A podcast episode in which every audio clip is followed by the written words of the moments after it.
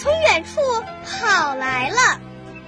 他敲着老奶奶的窗子说：“炎热的夏天过去了，快把纱窗收起来吧。”他敲着小朋友的门：“秋天到了，快去看看丰收的图画吧。”小朋友们跑出家门，追着秋风，追着芳香，田野跑去。咦？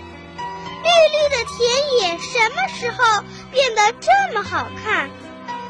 高粱打着一面面小红旗，在风里抖；稻谷系着条条金丝带，在风里摇；葡萄捧着串串紫玛瑙，在阳光下闪。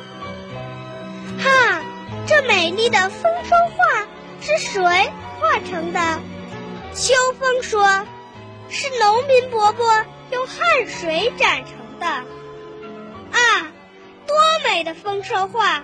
它挂在田野上，长院里，挂在小朋友的心中。